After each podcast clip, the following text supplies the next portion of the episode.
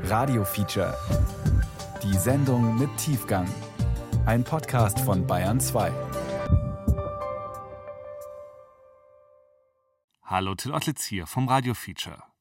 Heute erzählen wir Ihnen eine Geschichte, bei der man sich auf den ersten Blick fragen könnte, was hat das mit uns hier in Deutschland zu tun?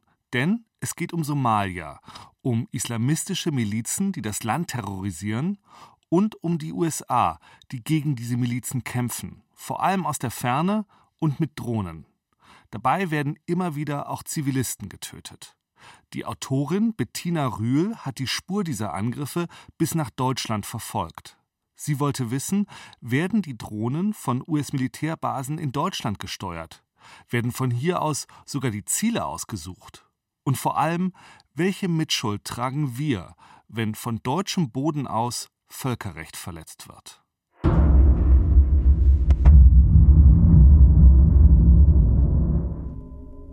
diyaarad ayagaa kuwa noo sheegaba diyaarada nagu durwareegaysa miduu dhaha war aniga wuxuu yidhi maxaa xanaga qaaya diyaaradda shacabna u jeedaan Meine Cousins hatten mir schon während ihrer Fahrt am Telefon davon erzählt, dass ihnen eine Drohne folgte.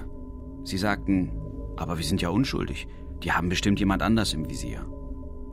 Die Piloten der Drohne sitzen in den USA, verfolgen dort in Echtzeit, was in Somalia am Boden geschieht, dank einer Relaisstation, die in Deutschland steht.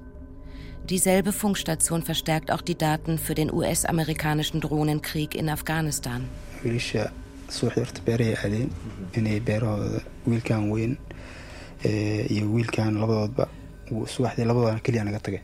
Sie waren am Morgen zur Farm gefahren. Unterwegs hatten sie noch einen Arbeiter mitgenommen, der ihnen an diesem Tag helfen sollte. Auf dem Rückweg hielten sie an einem Brunnen. Der ältere meiner Cousins stieg aus, holte Wasser, stieg wieder ein, schloss die Tür und in dem Moment schlug die Rakete von hinten ins Auto ein.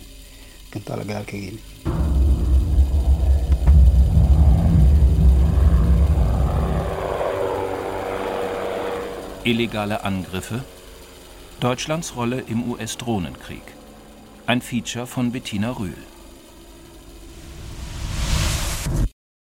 Mitte September 2021 gab das US-Verteidigungsministerium zu, in Afghanistan durch einen Drohnenangriff zehn Zivilisten getötet zu haben, darunter sieben Kinder.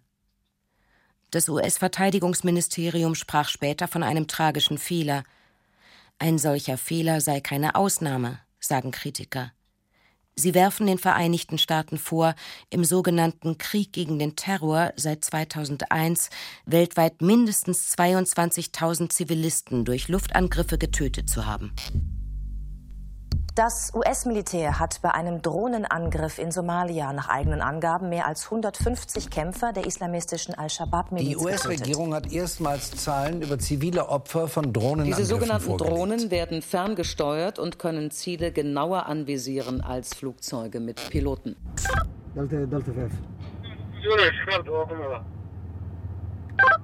Wir nähern uns den Betonblöcken, hinter denen die Zufahrt zu der sogenannten Green Zone von Mogadischu beginnt, einer Hochsicherheitszone innerhalb der somalischen Hauptstadt.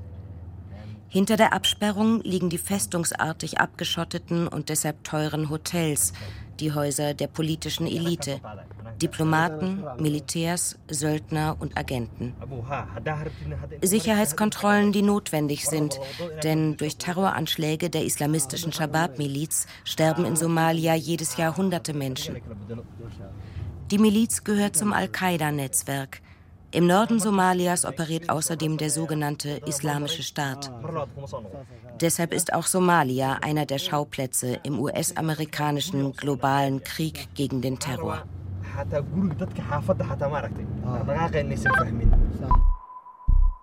Vorübergehend wohne auch ich in einem der Hotels hinter der ersten Straßensperre.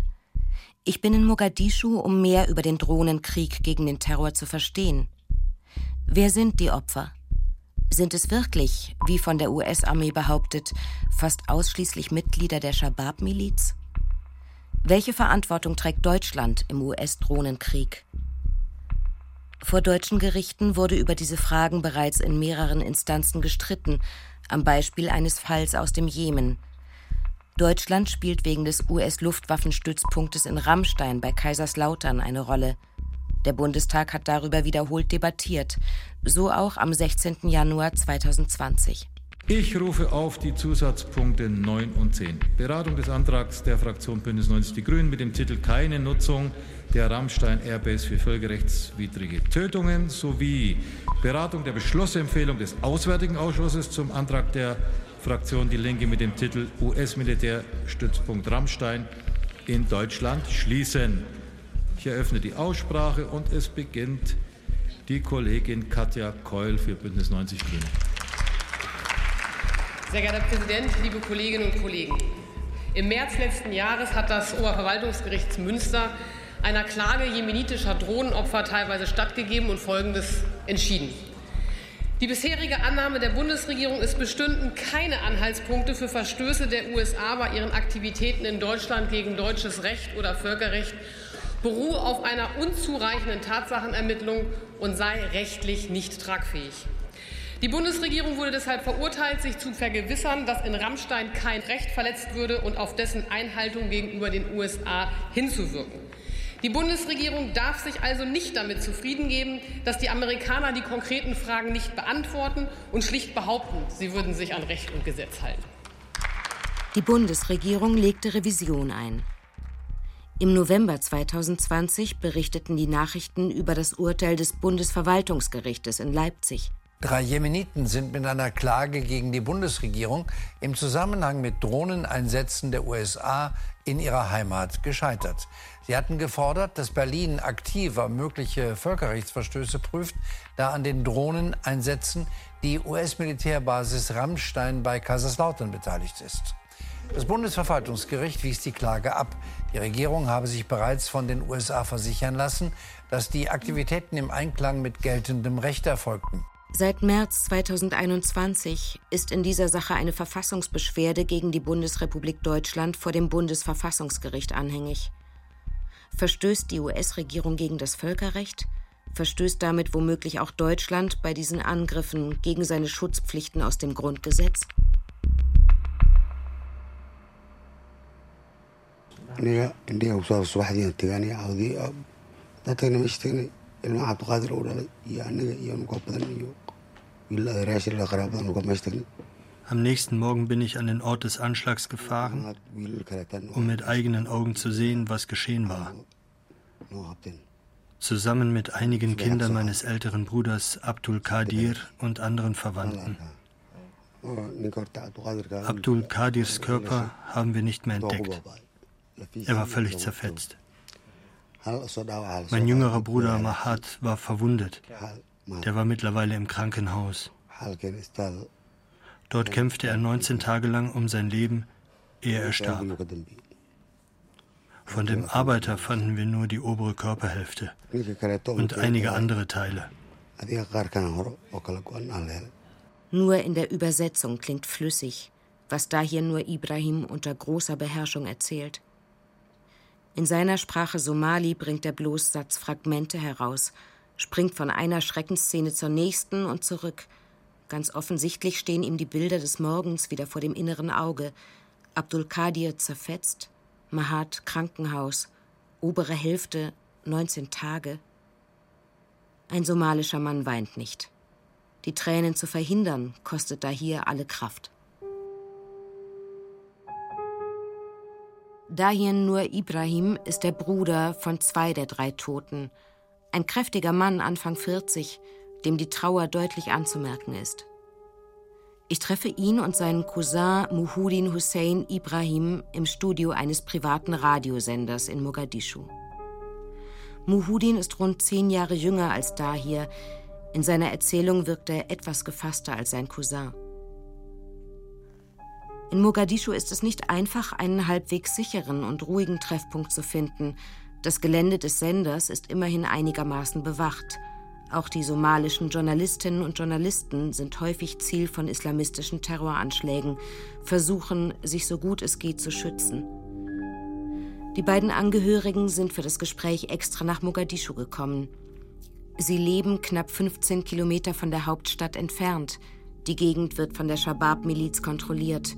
Ein Treffen dort wäre für meine Gesprächspartner und für mich zu gefährlich. Wegen meiner weißen Haut bliebe die Begegnung nicht unbemerkt. Sie könnten für Spione gehalten und getötet, ich von der Shabab-Miliz entführt werden. Durch die Explosion wurde Mahat mitsamt seinem Sitz aus dem Auto geschleudert. Mahat brannte. Die Umstehenden versuchten, die Flammen mit Wasser zu löschen.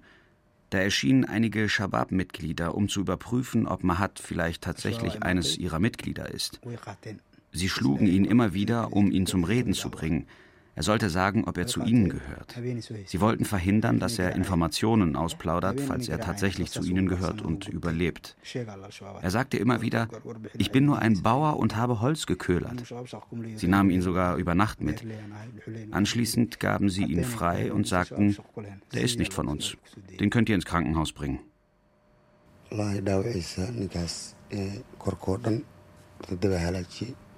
Bei Gott, seine Verletzungen waren sehr schwer. Nur sein Gesicht war halbwegs zu erkennen. Sein Unterleib war auch noch einigermaßen intakt. Der Rest seines Körpers war verbrannt, vor allem sein linkes Bein. Sein Körper war schwarz, an manchen Stellen war das Fleisch bis auf die Knochen weg.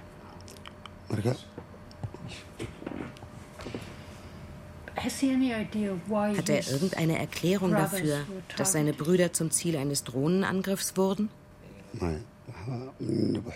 Nein, ich kann es mir nicht erklären. Einer von ihnen hat für das Telekommunikationsunternehmen Hormut gearbeitet. Der andere war Landwirt.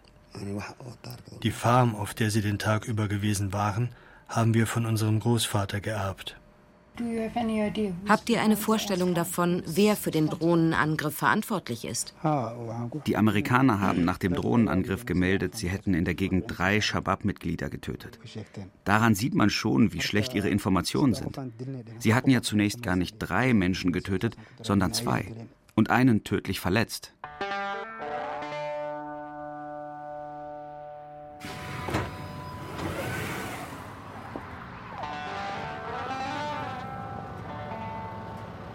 Bushaltestelle Stuttgart-Möhringen. Der US-amerikanische Militärstützpunkt ist nur ein paar Schritte entfernt. Die sogenannten Kelly Barracks liegen etwa sieben Kilometer südlich der Innenstadt und natürlich hinter hohem Stacheldraht. Am Rand von Feldern, in einer sanften Hügellandschaft. Von Mogadischu Luftlinie 6000 Kilometer entfernt. Im Besucherzentrum der Kaserne werde ich höflich gefragt, zu wem ich möchte. Neben mir in der Reihe offenbar Rekruten, die hier ihren Dienst antreten und noch registriert werden müssen. Ich bin mit zwei Sprechern der US-Armee verabredet. Sie sind zu einem Interview über den Drohnenkrieg in Somalia bereit. Ich möchte wissen, wen die USA für einen tödlichen Angriff ins Visier nehmen. Wie sie prüfen, ob jemand Terrorist ist oder Bauer. Und vor allem, welche Rolle spielt Deutschland in ihrem Drohnenkrieg? Ich bin Major Andrew Kalk und ich bin der Presssprecher für Special Operations Command Africa. Mit dabei Christina Gibson, Sprecherin des US-Kommandos für Afrika, kurz AFRICOM. Wegen der Corona-Pandemie suchen wir uns einen Tisch draußen auf dem weitläufigen Gelände der Kaserne. So Africa Command das Afrika-Kommando ist die höher gestellte Organisation und verantwortlich für alle militärischen Operationen in Afrika. Das Kommando für Spezialeinsätze in Afrika ist dem unterstellt und verantwortlich für alle Spezialeinsätze auf dem Kontinent. Darunter Einsätze gegen bewaffnete Terrorgruppen. Gibson und Kalk sind beide jung, wirken zugänglich und entspannt.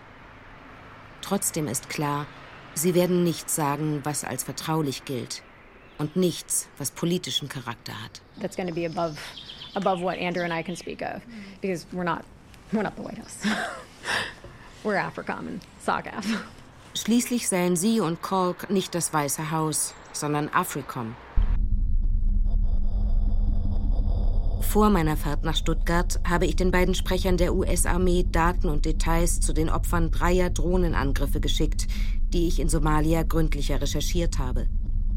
In diesen Fällen konnten die Angehörigen der Toten das Datum und eine ungefähre Uhrzeit benennen und in etwa beschreiben, wie der Drohnenangriff abgelaufen ist.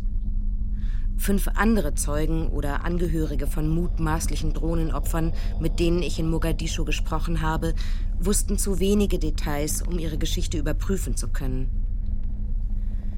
Einer der drei tödlichen Angriffe, über die ich mit Cork und Gibson reden möchte, ist der auf die drei Bauern am Brunnen. Den Angehörigen zufolge wurden die drei Männer am 18. März 2019 durch eine Drohne getötet bzw. tödlich verletzt.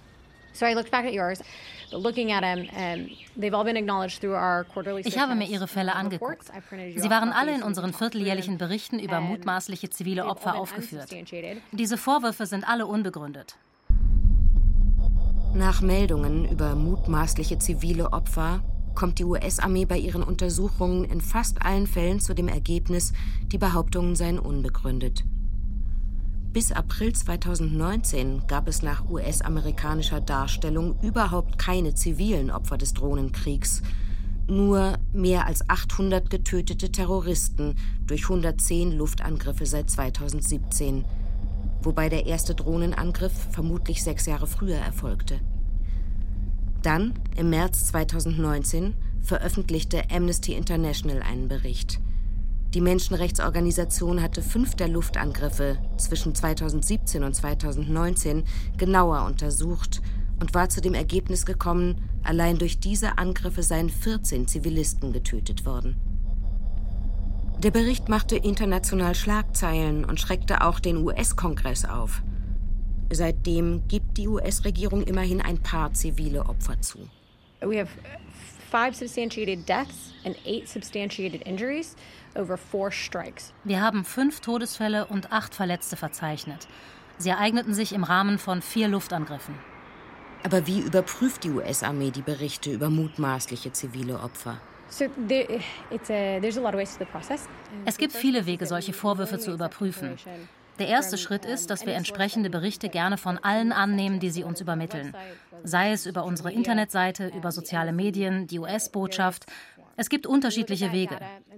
In manchen Fällen ist es einfach und wir können sagen, wir haben an dem und dem Tag und zu dieser Zeit keinen Luftangriff durchgeführt. So wissen wir direkt, dass der Vorwurf unbegründet ist. In anderen Fällen ist es etwas komplizierter. Da brauchen wir dann eine Menge nachrichtendienstliche Informationen. Mehr kann ich Ihnen darüber nicht sagen, weil die Details vertraulich sind. Uh,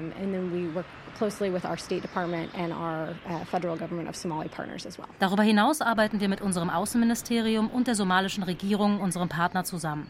Ihr Kollege Andrew Cork ergänzt. Grundsätzlich überprüfen wir nicht erst im Nachhinein, ob wir tatsächlich ein Shabab-Mitglied getroffen haben. Das muss geschehen lange bevor der Luftangriff genehmigt wird. Darüber, wie die US-Armee ihre Ziele auswählt, erfahre ich hier nicht mehr. Diese Informationen seien vertraulich. Die Frage ist von zentraler Bedeutung dafür, ob tatsächlich internationales Recht gewahrt wird, wie die US-Armee behauptet. Sie ist damit auch entscheidend für die Rolle Deutschlands im US-amerikanischen Drohnenkrieg. Wie Deutschland mit seiner Verantwortung im US-Drohnenkrieg konkret umgeht, möchte ich von der Bundesregierung wissen. Aus dem Mailverkehr mit der Pressestelle des Auswärtigen Amtes. Wie eben telefonisch besprochen, hier nochmals meine erste Mail mit einer erneuten Interviewanfrage. Vielen Dank für Ihre Interviewanfrage. Es geht um folgende Fragen. 1. Wie aus meinen Recherchen in Somalia und Berichten beispielsweise der Menschenrechtsorganisation Amnesty International hervorgeht, kommt es in Somalia durch US-Drohnenangriffe regelmäßig zu zivilen Opfern. Leider müssen wir Ihnen mitteilen, dass ein Interview nicht möglich sein wird. Ich gehe davon aus, dass zumindest einige der zahlreichen Berichte der Bundesregierung bekannt sind. Wir bitten hierfür um Ihr Verständnis. Was unternimmt die Bundesregierung, um derlei völkerrechtswidrige Einsätze unter Nutzung ihres Staatsgebietes zu verhindern? Mit freundlichen Grüßen. Zwei. Welche Zusagen hat sie von den USA dafür bekommen, dass die Drohnenangriffe völkerrechtskonform seien? Ihr Presseteam. Auswärtiges Amt. Auch von anderen Journalisten und der politischen Opposition ist die Bundesregierung immer wieder gebeten worden, detailliert auf ähnliche Fragen zu antworten. Wenn sie überhaupt etwas sagt, klingt das so wie bei Sausan Shibli, damals Sprecherin des Auswärtigen Amtes, in der Bundespressekonferenz vom 5. Dezember 2016. Die USA haben uns gesagt, dass sie bei ihrem Agieren in dem von Ihnen angesprochenen Komplex, dass sie sich an das Völkerrecht halten. Das haben wir so, das, das finden wir richtig und gut und das nehmen wir genau so wahr. Zwei Fragen habe ich noch an Christina Gibson und Andrew Cork. Haben Sie für die zivilen Opfer, die die USA zugeben, jemals Entschädigungen gezahlt oder sich entschuldigt? Wie gehen Sie mit diesen Fällen um? Mich interessiert diese Frage im Zusammenhang mit möglichen Verstößen gegen das Völkerrecht. Viele Juristen sind davon überzeugt, dass zivile Opfer nach dem Völkerrecht Anrecht auf Entschädigung haben. Uh, es gibt eine Liste von Kriterien, die erfüllt sein müssen, damit wir eine solche freiwillige Zahlung leisten können. Wir müssen also in der Lage sein, diese verschiedenen Kriterien zu berücksichtigen. Dazu gehört auch, dass wir über US-Personal verfügen, das diese Aufgabe übernimmt. Letztendlich würde es sich also um US-Personal handeln, das mit der somalischen Bundesregierung zusammenarbeitet. Wie viele Zahlungen haben Sie in den Fällen geleistet, in denen Sie zivile Opfer zugeben? Wir haben für US AFRICOM überhaupt keine freiwillige Zahlung geleistet. Wir müssen uns an die Vorschriften halten. Dazu gehört zum Beispiel, dass die Zahlungen nicht für ruchlose oder illegale Aktivitäten verwendet werden dürfen. Es muss also sichergestellt sein, dass sie von Mitgliedern der Shabab-Miliz nicht besteuert oder beschlagnahmt werden. Außerdem muss es möglich sein, dass sich Vertreter der USA mit einem potenziellen Empfänger der Zahlung in einer sicheren und angemessenen Umgebung treffen, um die damit verbundene Beileidsbekundung, das Mitgefühl oder den guten Willen auszudrücken.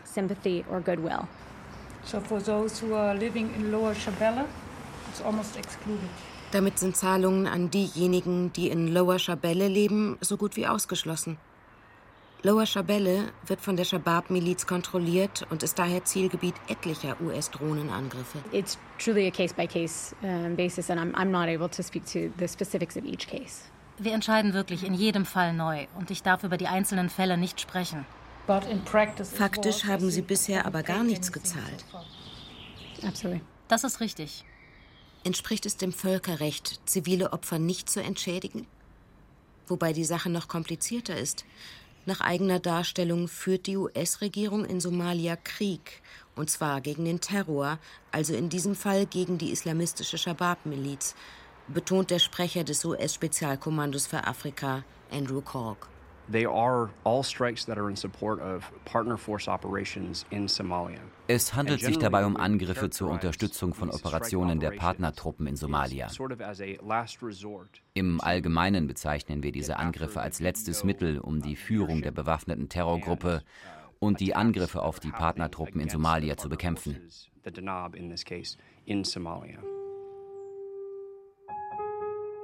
Die US-Armee legt Wert darauf, dass sie auf Bitten der somalischen Regierung in Somalia im Einsatz ist.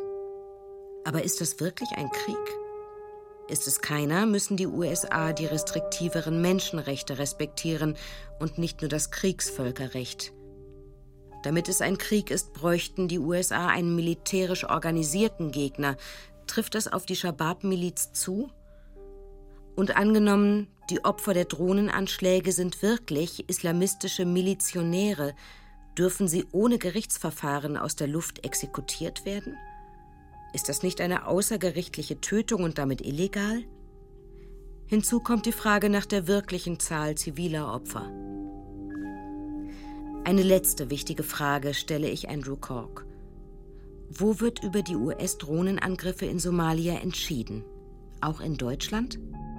So ultimately, the AFRICOM Command commander, General Townsend, is the responsible authority for strikes in the AFRICOM area of operations. Die letzte Entscheidung hat der Kommandant von AFRICOM, General Townsend. Er ist verantwortlich für alle Luftangriffe im Operationsgebiet von AFRICOM. So the, the decision is taken here in Germany. Die Entscheidung wird also in Deutschland getroffen? For particular strikes, it is from the AFRICOM Command commander's um, purview. Für bestimmte Angriffe fällt das in die Verantwortung des Kommandanten von Africom.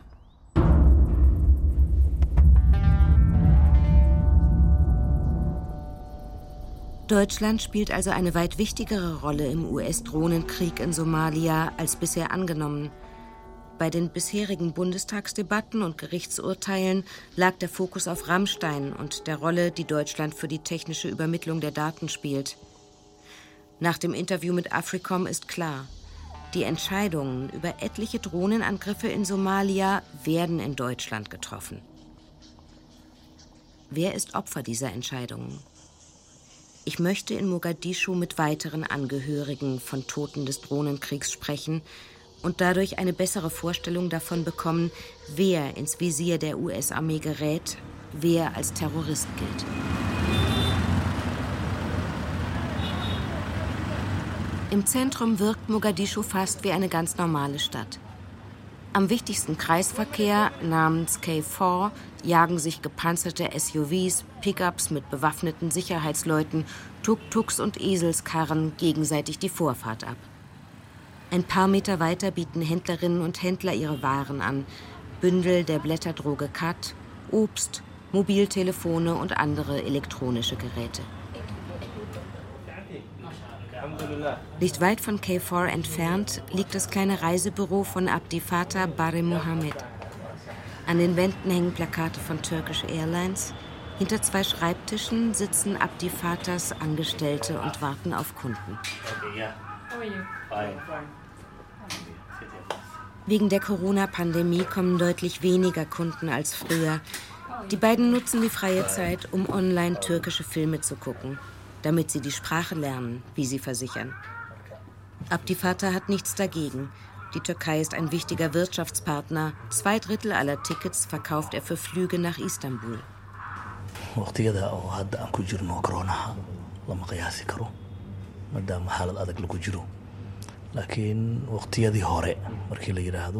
Jetzt während der Pandemie ist es schwer, den Gewinn vorherzusagen. Alles ist sehr unberechenbar.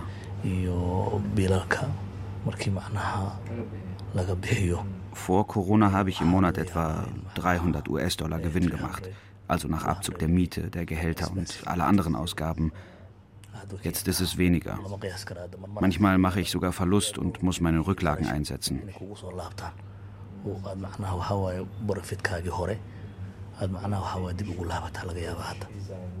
Das trifft ihn besonders hart, weil fast zeitgleich mit dem Beginn der Pandemie seine Ausgaben deutlich gestiegen sind.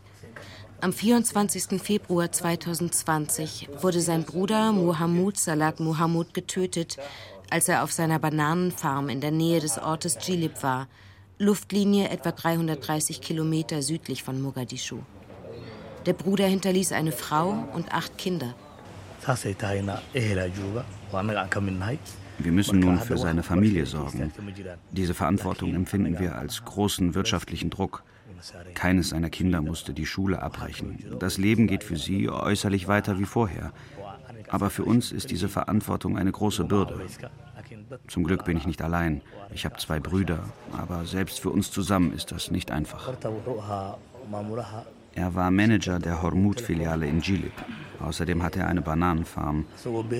Während er auf seiner Farm war, wurde er durch einen Luftangriff von Africom getötet. Hormut ist eines der größten Telekommunikationsunternehmen in Somalia. Abdi Fatah erzählt, an diesem Tag sei auf der Farm seines Bruders auch ein Arbeiter gewesen. Der habe den Angriff gegen 3.45 Uhr am Nachmittag überlebt. Der Arbeiter rief Abdi Fattahs beide Brüder an, die ebenfalls in Jilib lebten, zur Farm eilten und auch Abdi Fattah anriefen, der sich sofort auf den Weg machte. Die Rakete habe einen Krater mit einem Durchmesser von zweieinhalb Metern in den Boden gerissen.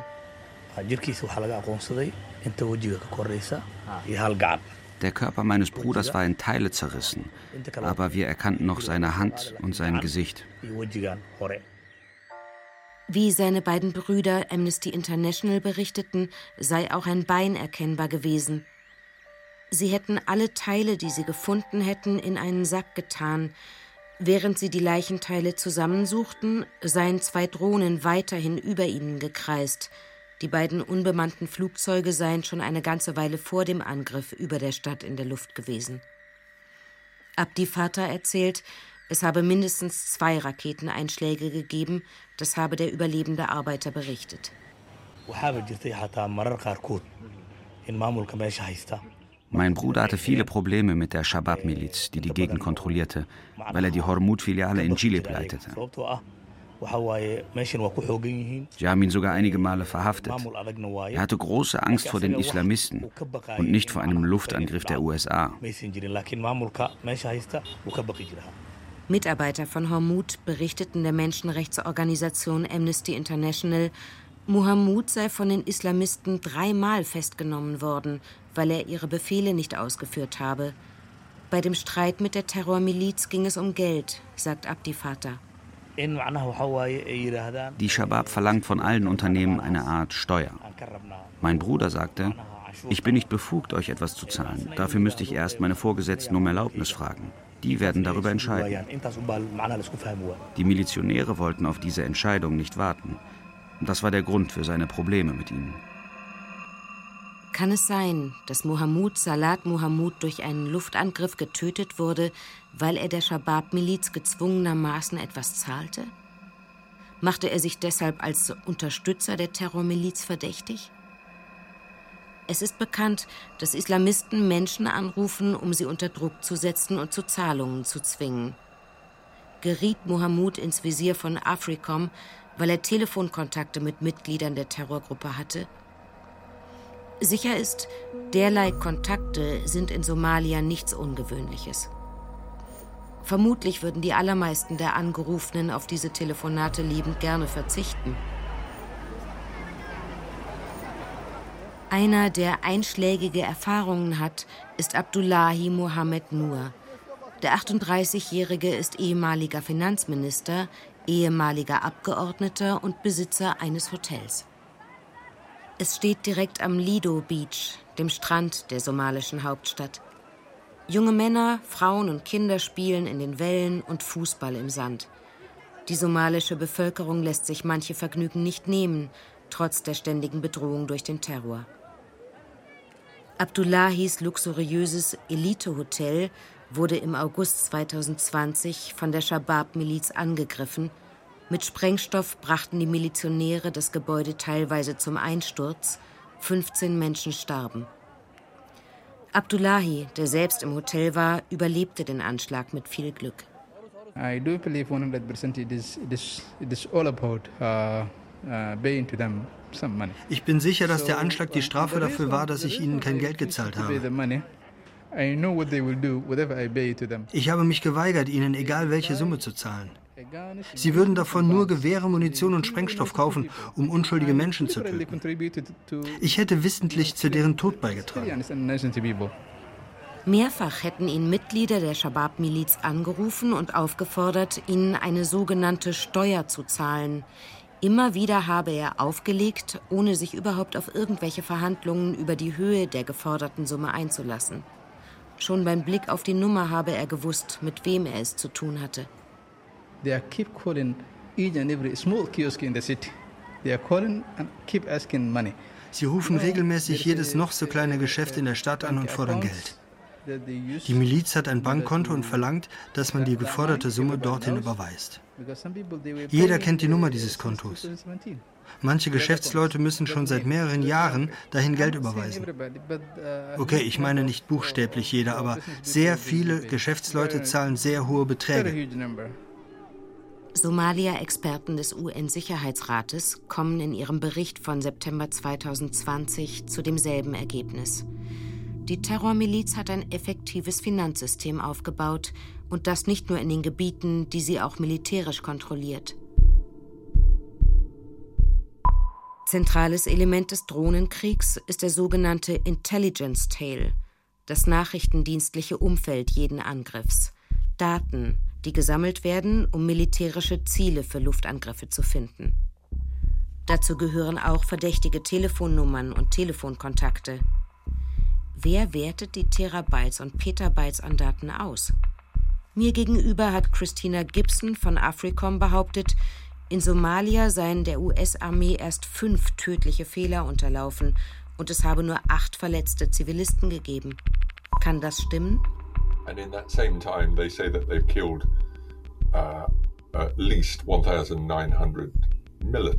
In dieser Zeit haben sie nach eigenen Angaben mindestens 1900 Kämpfer getötet. So very very low ratio of civilian harm to, to militants killed by those US actions. Das Verhältnis zwischen zivilen Opfern und getöteten Kämpfern ist also sehr, sehr gering. Chris Woods, ehemaliger Investigativjournalist der BBC, hat 2014 die Organisation Air Wars gegründet, die in London ansässig ist. Sie zählt die zivilen Opfer von bewaffneten Konflikten weltweit, in die internationale Mächte wie die USA, aber auch Russland oder die Türkei verwickelt sind. In Afghanistan oder dem Irak, im Jemen, in Somalia oder Syrien. Nach unseren Schätzungen wurden durch Aktionen des US-Militärs in Somalia, die bis ins Jahr 2007 zurückreichen, wahrscheinlich zwischen 70 und 140 Zivilisten getötet. Also wesentlich mehr als behauptet. Der erste Luftangriff wurde 2007 nicht mit einer Drohne durchgeführt, sondern einem bemannten Kampfflugzeug. In der Zählung der Luftangriffe unterscheidet Air Wars nicht zwischen bemannten oder unbemannten Flugzeugen.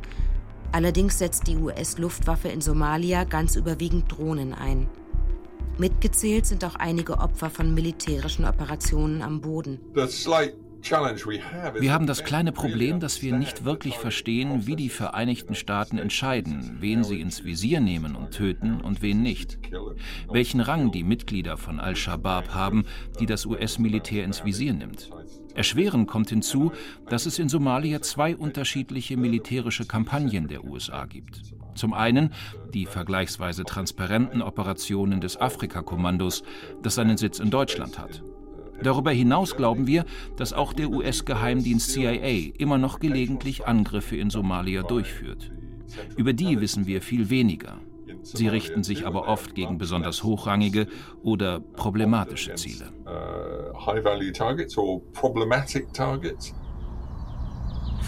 Bei meinem Besuch in der US-Kaserne in Stuttgart-Möhringen wollte ich von Andrew Cork und Christina Gibson wissen, wer als Zivilist gilt und wer als Kämpfer. Wenn jemand unter Druck diese Zwangssteuer zahlt, Zakat, oder in anderer Weise mit der Miliz kooperiert, weil er um sein Leben fürchtet? That, that is not a valid military target under Dadurch wird er nach unseren Kriterien noch nicht zu einem zulässigen militärischen Ziel. Dafür muss etwas viel Grundsätzlicheres vorliegen. Using a strike as an option. These are very limited in nature. Wir führen nur sehr wenige Luftangriffe aus. Sie richten sich gegen das, was wir hochwertige Ziele nennen.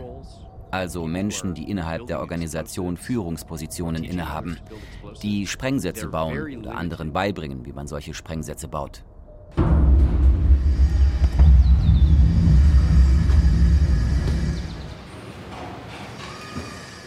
Nairobi, die kenianische Hauptstadt, anderthalb Flugstunden von Mogadischu entfernt. In Westlands, einem der grüneren Stadtviertel, treffe ich Abdullahi Hassan. Er arbeitet für Amnesty International. Ihn zu finden war trotz Wegbeschreibung nicht ganz einfach.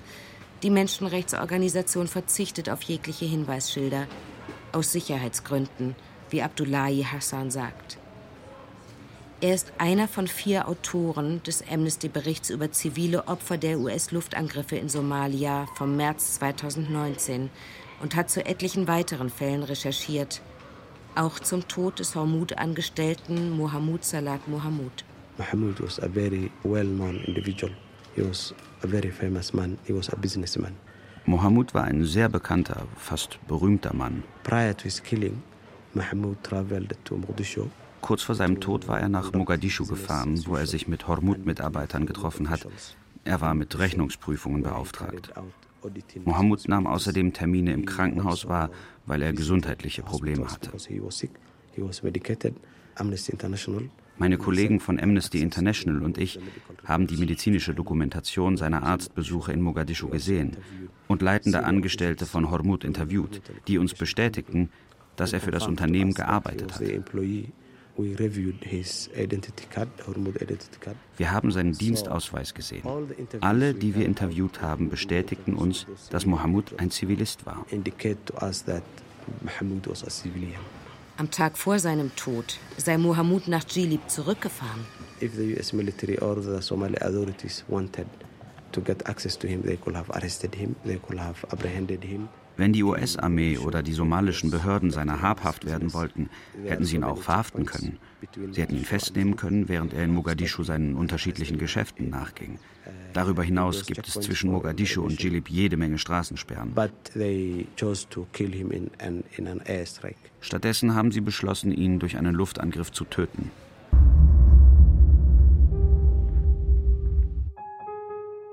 Dazu sagte mir Andrew Cork vom US-Spezialkommando für Afrika. Ich kann mich zu den Einzelheiten des Lebenswandels dieser Person nicht äußern, zu dem, was passiert ist und zu der Frage, welche Möglichkeiten unsere Partnertruppen gehabt hätten. Sagen kann ich aber, dass unsere somalischen Partnertruppen, falls sie in der Lage sind, ein Al-Shabaab-Mitglied festzunehmen, dies auch tun werden. Aber nochmal, ich kann mich nicht dazu äußern oder spekulieren, was bei diesem speziellen Vorfall geschehen ist oder nicht. Aus dem Mailverkehr mit der Pressestelle des Auswärtigen Amtes. Wie eben telefonisch besprochen, hier nochmals meine erste Mail mit einer erneuten Interviewanfrage. Vielen Dank für Ihre Interviewanfrage. Leider müssen wir Ihnen mitteilen, dass ein Interview nicht möglich sein wird. Es geht um folgende Fragen. 3. Überprüft die Bundesregierung gegebenenfalls die Beteuerungen der USA, das Völkerrecht werde bei allen Einsätzen eingehalten? Wir bitten hierfür um Ihr Verständnis. Berlin. Meine Interviewanfragen beim Auswärtigen Amt bleiben ohne Ergebnis. Antworten auf meine Fragen werden ohne Begründung abgelehnt. Auch Nachfragen führen nicht weiter. Sprechen würde ich vor allem gerne über die Klage der drei Jemeniten gegen die Bundesrepublik Deutschland wegen der Drohnenangriffe in ihrer Heimat. Zur Erinnerung, im März 2019 hatte das Oberverwaltungsgericht Münster den Jemeniten in zweiter Instanz Recht gegeben. Gudrun Dahme ist Sprecherin des Gerichts. Die Bundesrepublik muss sich vergewissern, ob die US-Drohneneinsätze in Jemen, die unter Nutzung der Airbase in Rammstein stattfinden, mit dem Völkerrecht vereinbar sind. Sie muss also Nachforschungen anstellen auf der Grundlage dessen, was das Gericht hier zusammengetragen hat, ob die USA insoweit das Völkerrecht wahren. Im November 2020 bekam die Bundesregierung Recht in einem Urteil des Bundesverwaltungsgerichts Leipzig. Der Rechtsstreit ist damit noch nicht zu Ende. Die Jemeniten haben sich an das Bundesverfassungsgericht gewandt, denn ihr Recht auf Leben sei bedroht, eins der höchsten Rechtsgüter der Verfassung. Auch wenn es bei der Klage nicht um Somalia geht, sind die grundlegenden Fragestellungen gleich. Wahren die USA bei den Drohnenangriffen das Völkerrecht? Und wie weit reicht die Schutzpflicht Deutschlands für die im Ausland lebenden Kläger? Und in diesem Zusammenhang ist das Bundesverwaltungsgericht zu der Auffassung gelangt, dass grundsätzlich auch für im Ausland lebende Ausländer Schutzpflichten des deutschen Staates bestehen können. Daniela Hampel ist Sprecherin des Bundesverwaltungsgerichts in Leipzig. Aber unter der Voraussetzung, dass einmal ein hinreichend enger Bezug zum deutschen Staatsgebiet vorhanden ist und darüber hinaus, dass Zahl und Umstände von eingetretenen Völkerrechtsverstößen erwarten lassen, dass diese Völkerrechtsverstöße sich in Zukunft wiederholen.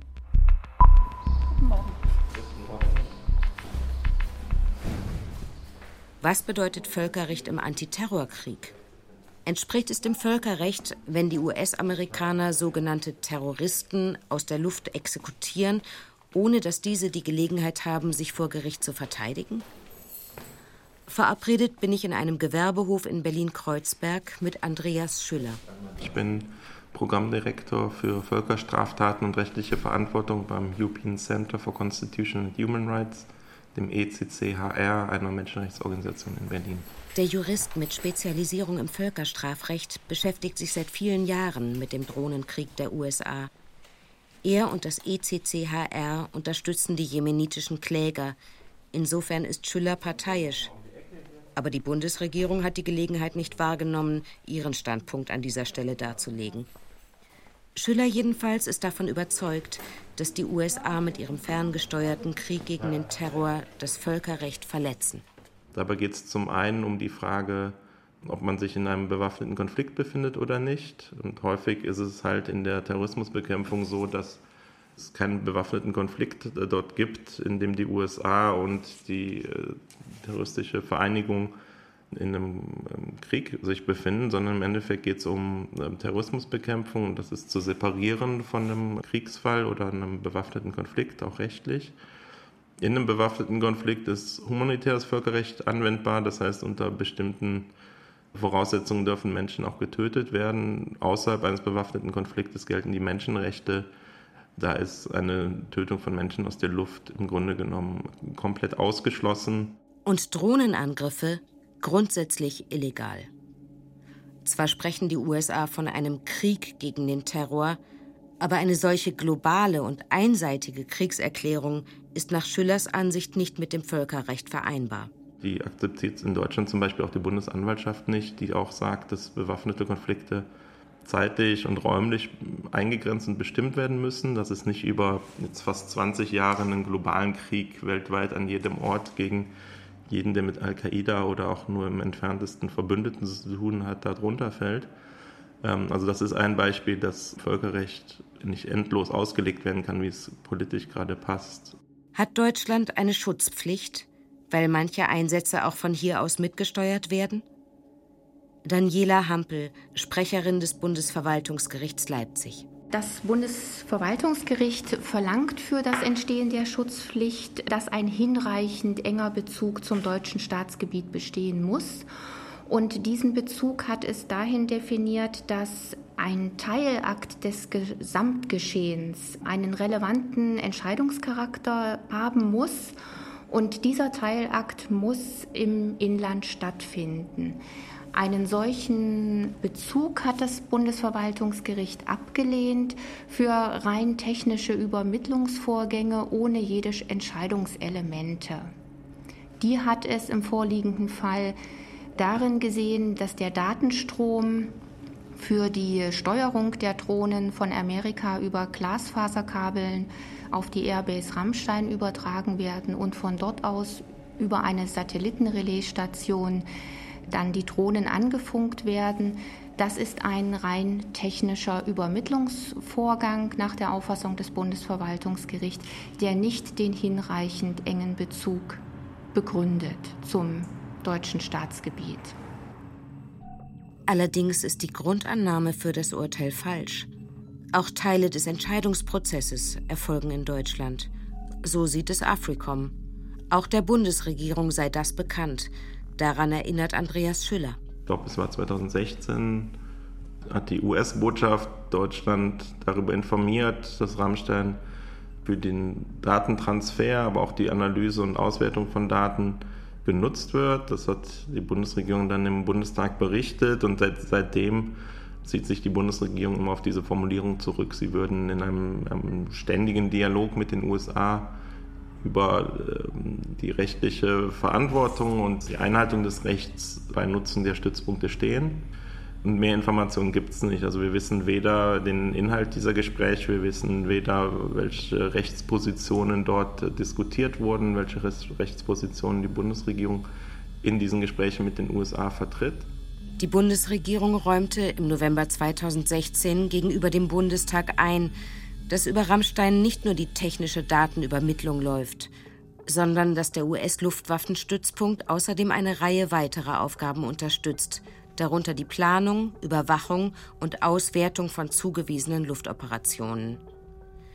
Diese weitreichende Rolle Deutschlands war in der zweiten Instanz, also vor dem Oberverwaltungsgericht Münster im Jahr 2019, durchaus Thema, aber in ihrem Urteil bezogen sich die Richter in Münster auf die technische Datenübermittlung in Rammstein.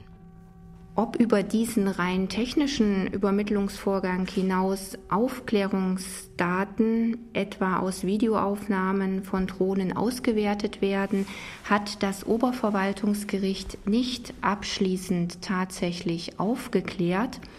An diese Aufklärungssituation durch das Oberverwaltungsgericht ist das Bundesverwaltungsgericht als Revisionsinstanz gebunden.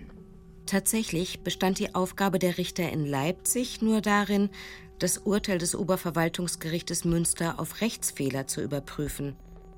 Anders als in der Berufungsinstanz können nicht noch einmal die tatsächlichen Umstände des Falles geprüft, keine neuen Beweise erhoben werden.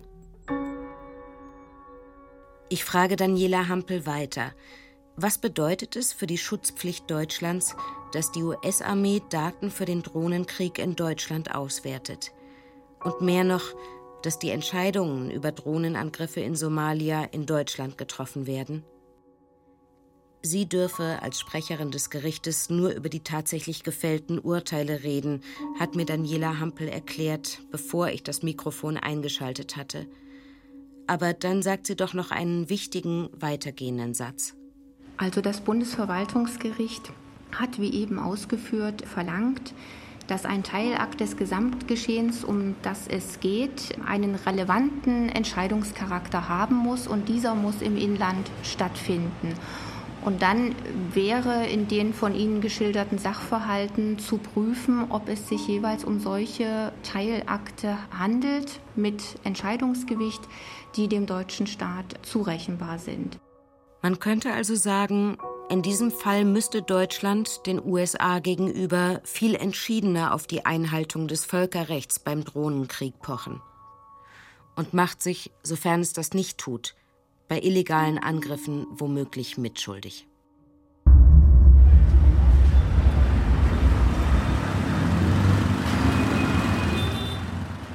Über 6000 Kilometer entfernt, in Mogadischu, wartet Abdi Fatah Bare Mohammed schon lange auf Nachrichten aus dem Westen. Auf das Eingeständnis der US-Armee, dass sein Bruder, der im Bananenfeld von einer Rakete zerrissen wurde, kein Terrorist war. Auch die Angehörigen von Abdul Qadir und Mahat warten, den beiden, die zusammen mit einem Arbeiter an einer Wasserstelle durch einen Drohnenangriff tödlich verletzt und getötet wurden.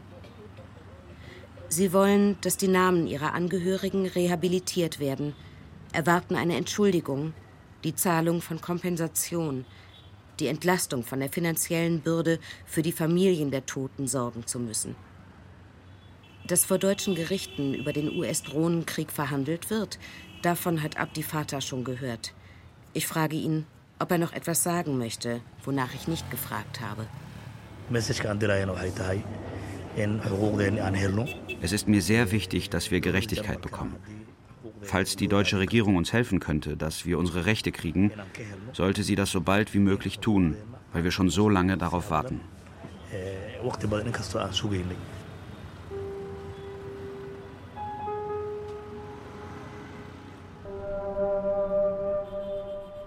Illegale Angriffe Deutschlands Rolle im US-Drohnenkrieg ein Feature von Bettina Rühl. Es sprachen Katharina Schmalenberg, David Formweg, Guido Renner, Judith Jakob, Jens Hartwig, Jochen Langner und Tom Jakobs. Technische Realisation Henning Schmitz. Regieassistenz Peter Simon. Regie Matthias Kapohl. Redaktion Johannes Nichelmann und Leslie Rosin. Eine Produktion des Westdeutschen Rundfunks für das ARD Radio Feature 2021 gefördert von der Film- und Medienstiftung NRW. Zum Schluss empfehle ich Ihnen noch unbedingt in das Making-of-Gespräch mit der Autorin Bettina Rühl reinzuhören. Sie ist eine absolute Afrika-Expertin und erzählt von ihren Recherchen in Somalia und vom Schweigen der Bundesregierung. Sie finden das Interview in der ARD Audiothek. Den Link haben wir Ihnen auch in die Show Notes zu diesem Podcast gepackt. Bis nächste Woche. Ihr Till Ottlitz.